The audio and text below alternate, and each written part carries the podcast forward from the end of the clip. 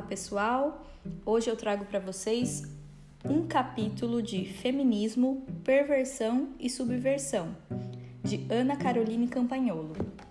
O ódio ao cristianismo e a reação contra o totalitarismo feminista. Fêmen e o anticatolicismo. Se a biografia das feministas ou as suas teorias publicadas em livros consagrados não bastam para convencer do caráter anticristão do movimento, convém analisar mais de perto um exemplo institucional. O Femen é um grupo feminista criado por Anna Hudson na Ucrânia, hoje sediado em Paris. O movimento já estreou em 2018 com uma série de topless protagonizada por Sasha Chevchenko, Oksana Chako e a própria Hudson. Comumente se diz que o movimento é radical demais e não representa as feministas.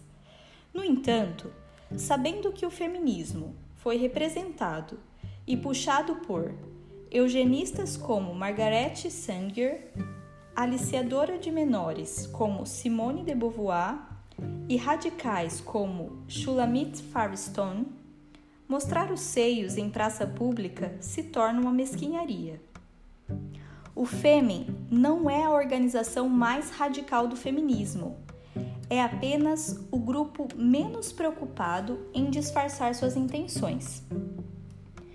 É até razoável dizer, numa primeira impressão, que chega a ser inofensivo e pueril, com estratégias escandalosas de provocação aos religiosos. Seja como for, o Fêmen revela sem máscaras e sem roupa toda a sanha anticristã do feminismo.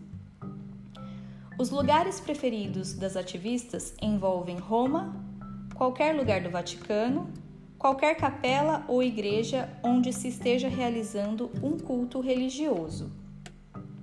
No Natal de 2017, por exemplo, uma ativista invadiu uma missa do Vaticano para pedir pelo direito ao aborto e condenar a homofobia. Apenas algumas horas antes da missa de Natal, no Vaticano, ativistas do Fêmen representaram uma Virgem Maria moderna e livre, que fala contra as instituições religiosas patriarcais e suas práticas seculares de agressão e opressão das mulheres. Maria se posiciona contra a homofobia na Igreja Católica e pede ao Vaticano que mude sua posição hostil contra a comunidade LGBT. Além disso, ela pede ao governo francês que resista à pressão exercida pelas instituições religiosas e que cumpra sua promessa de legalizar o casamento gay. Em setembro de 2013, nove mulheres do Fêmen foram acusadas de danificar a Catedral de Notre-Dame durante uma manifestação. Elas tocaram sinos com varas de madeira e exibiram mensagens como Adeus Bento e Fora Homofóbico, rabiscada em seus peitos despidos enquanto gritavam Chega de Papa! Evidentemente, a manifestação não funcionou e a Igreja Católica continuou a ter um sumo pontífice. O protesto em Paris aconteceu logo depois que o Papa Bento XVI anunciou sua renúncia ao papado e coincidiu com o debate sobre o casamento entre pessoas do mesmo sexo na Assembleia Nacional Francesa. Advogado do Fêmen, Patrick Klugman, chamou as acusações de procedimento equivocado. As iniciativas do Fêmen têm inspirado mulheres feministas de todo o mundo a adotarem performances semelhantes. Em 2013, duas feministas lésbicas e seminuas se beijaram em frente a fiéis que estavam nas escadarias da igreja Nossa Senhora da Glória, no Largo do Machado, zona sul do Rio de Janeiro. Além de palavras de ordem contra a igreja, elas repetiam: Eu beijo homem, eu beijo mulher, eu beijo quem eu quiser. A encenação era parte de um ato maior. Mais de 500 pessoas, entre ativistas de partidos, grupos LGBT, sindicalistas e trabalhadores, estão reunidos no local e rumaram para o Palácio Guanabara, onde o Papa Francisco se encontrará com o governador Sérgio Cabral e a presidente Dilma Rousseff. No mesmo local, os ativistas farão um beijaço gay.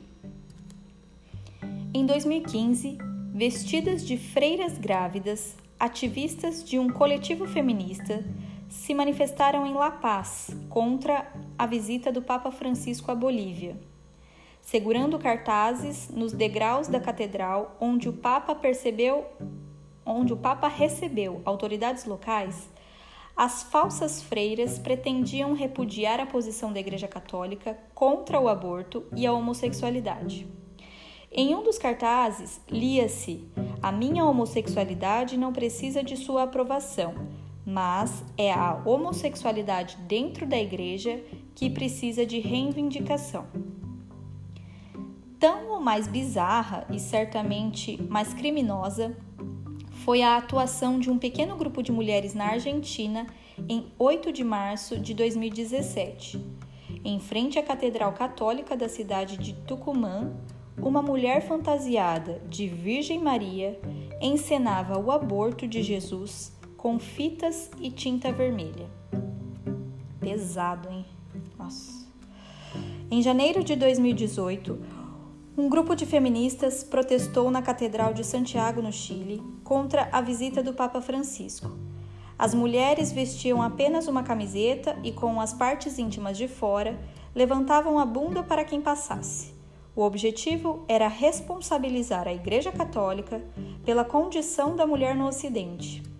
É razoável questionar quão opressora é essa condição que, afinal, permite que um grupo de mulheres andem com a bunda de fora pelas calçadas e ruas da cidade.